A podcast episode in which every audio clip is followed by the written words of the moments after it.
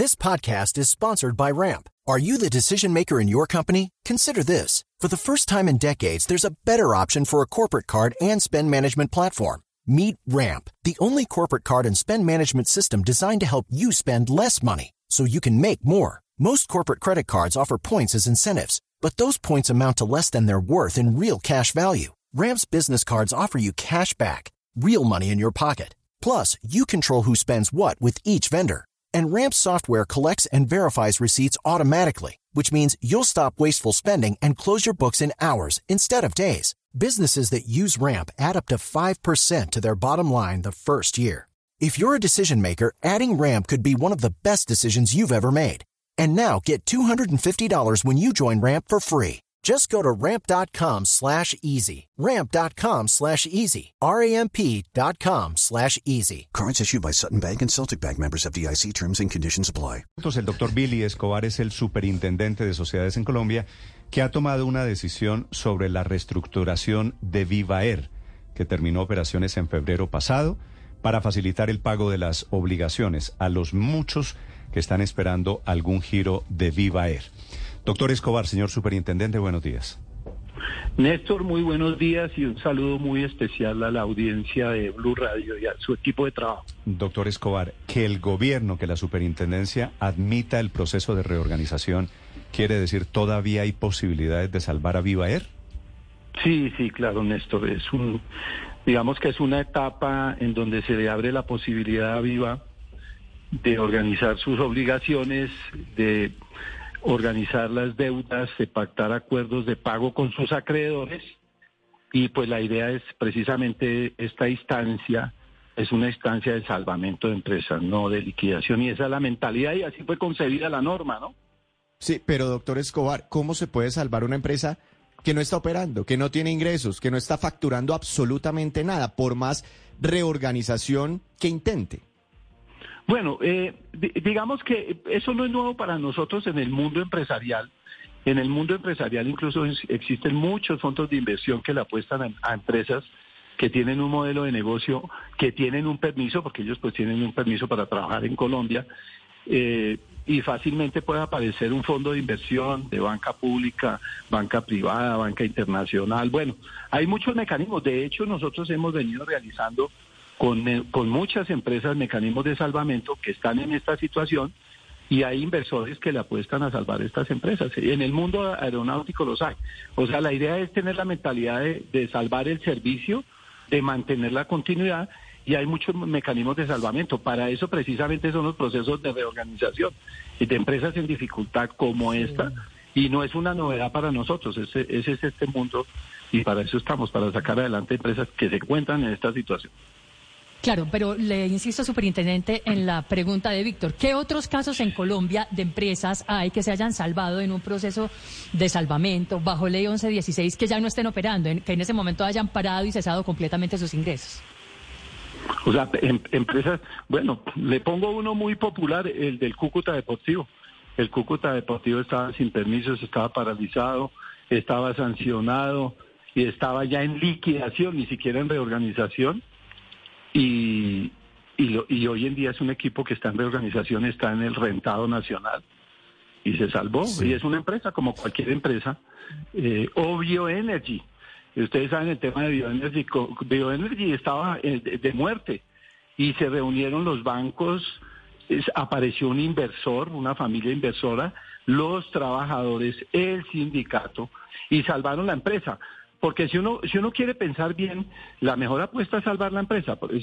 me imagino que me van a preguntar por los trabajadores. Yo le digo a los trabajadores, la mejor fórmula es salvar la empresa. Para nosotros es muy fácil liquidarla, ¿no? Eh, incluso hay muchos abogados que les gusta liquidar, ¿no? Y, y ganan buenos honorarios. Yo desde que llegué a la superintendencia mi mensaje es decir, no venga, lo creativo es más bien busquemos fórmulas para salvar la empresa, no para liquidarla, porque liquidarla es muy sencillo sí, eso, eso es muy fácil, pero doctor Escobar, lo más difícil es rescatarla. Ahí la invitación que usted está haciendo es que los trabajadores, acreedores, toda esa gente a la que Viva le debe plata, como que perdonen las deudas y a cambio se conviertan en dueños de Viva y la saquen adelante. No, no, no, esa no es mi invitación porque esa es una fórmula, pero no, esa no es mi invitación. Mi invitación es que ya ahorita, digamos que cuál es la ventaja. Mira, en el escenario anterior, también para tranquilidad de los trabajadores hasta el día de ayer, pues todo eran especulaciones. Para nosotros, para que una empresa entre en proceso de reorganización, tiene que entregar la información que la superintendencia le pide sobre estados financieros y demás. Bueno, una vez entra en proceso de reorganización, corre un término para que toda la, deudora actualice todo el inventario de activos y pasivos. Y adicionalmente nosotros designamos de manera inmediata un promotor. Ese promotor va a calificar y graduar todos los créditos y determinar la capacidad de votos para llegar a un acuerdo. Entonces, ¿cuál es el mensaje? Pues el mensaje es que el gobierno ya entró, el mensaje es que los términos son perentorios. Por ejemplo, ahorita contamos con un término de 10 días que es tanto para la empresa como para el promotor. O sea, yo no estoy hablando de un tiempo largo, ni, ni mucho menos no. Tiene que ser ya y vamos a establecer con toda claridad si se puede llegar a un acuerdo, ¿cierto? Ya después viene un proyecto de calificación y de graduación que se le dará traslado a todas las partes, incluidos los trabajadores, por supuesto, para saber realmente cuáles son las obligaciones y el campo de acción que tenemos para salvar la empresa. Fíjese, fíjese, doctor Escobar, que estamos en una situación, en un escenario bien particular. Viva envía un correo a sus trabajadores y les dice a partir del el primero de junio no hay como pagarles prestaciones sociales ni un solo centavo. No tienen aviones porque ya los devolvieron a los arrendadores. ¿Y Super Sociedades considera todavía que es posible salvar a Viva? En ese escenario que se ve tan crítico, ¿cómo podría salvarse una aerolínea que en principio ni siquiera tiene contratos de arrendamiento de aviones? ¿Qué va a poner a funcionar? Claro. Pero fíjate que, fíjate que la decisión de nosotros no es una decisión caprichosa, la, decisión de nosotros obedece.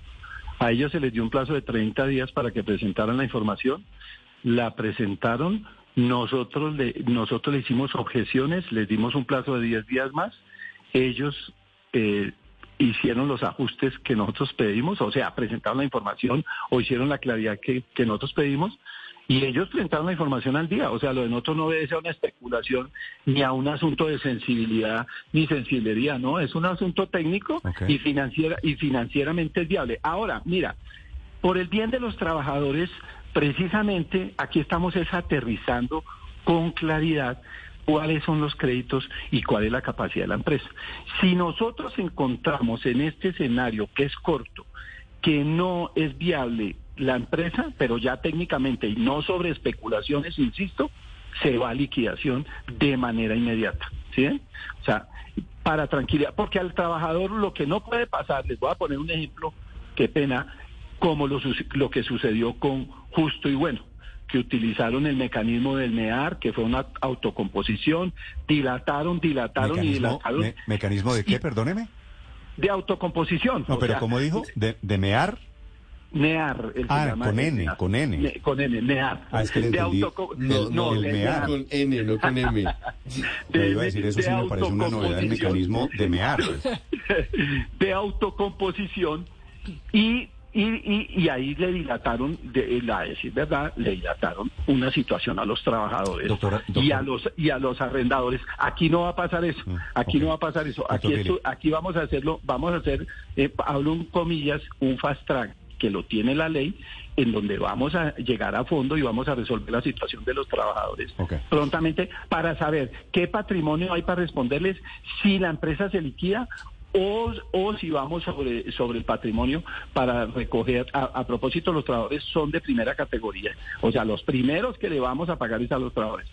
Pero por supuesto, lo ideal que sería salvar el empleo. Entonces, si ustedes quieren saber cuál es la mentalidad del superintendente de sociedades, salvar la empresa para salvar el empleo y para proteger la familia. Doctor ¿usted sabe en este momento quiénes son los dueños de Viva Air?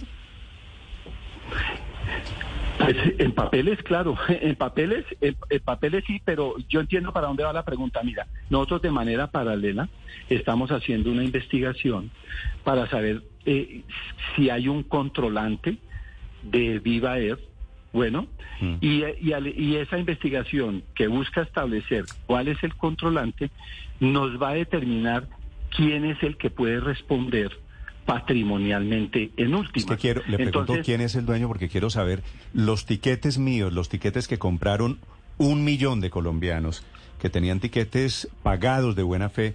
Nadie responde por esos tiquetes. Es- esa plata se fue, pues hay unas aerolíneas solidarias y tal, pero esa plata alguien se la quedó. Sí, eh, Néstor, mira, el, el- esa parte de la que tú me estás hablando está siendo objeta- objeto de investigación de la Superintendencia de Industria y Comercio porque es la parte del usuario. Y en la parte del usuario ellos están investigando a fondo quién es el responsable, a quién le deben llevar. Pero, pero te avanzo algo. Sí, sí. Eh, esa cifra que tú me dices no es, es muchísimo Bueno, menos. 500 mil. Eh, no, es muchísimo menos. Pero, pero yo no quiero especular, ¿sí me entiendes? Yo, yo, yo lo que les quiero decir es que hay una acción conjunta del gobierno, eh, eh, específicamente en este caso de las superintendencias y por supuesto a la cabeza del ministerio. Con el ministro nos hemos estado reuniendo, con los superintendentes nos estamos reuniendo y todos estamos actuando de manera paralela. ¿Para qué? Para defender a los usuarios, para defender a los trabajadores y para defender el, el trabajo, eh, las empresas y a los acreedores, por supuesto, en general. Pero pues esa acción tiene unos tiempos y esa acción implica que nosotros respetemos, por ejemplo, el mecanismo que tenemos ahorita de salvamento. Claro. Yo quisiera, ¿cuál es el sueño mío? Que no es poesía, que es técnico, que se salve la empresa. Ahora bien, voy a responder la pregunta que me hicieron hace un rato. El tema de los aviones, para nadie es un secreto que el mundo aeronáutico, los aviones, las empresas no son dueñas de los, los aviones, los aviones están en leasing, inmediatamente una, una empresa de estas tiene dificultad, los aviones retornan a sus propietarios, pero así como sucede ese mecanismo que es inmediato, también hay un mecanismo de si hay un reconocimiento y hay una recuperación Vale. y si hay un acuerdo con acreedores, inmediatamente esos aviones van a estar acá porque avi- de aviones en el mundo hay gran cantidad y sobre todo después de la pandemia. Hay desiertos llenos de aviones que están esperando empresas que se revivan. Entonces, pensemos en salvar la empresa. Yo Ese es el mensaje que les quiero Vale, decir a ustedes. Es el superintendente Y todos, de a sociedades que acaba de aceptar la reorganización de Viva Air. Gracias, doctor Escobar, por acompañarnos esta mañana.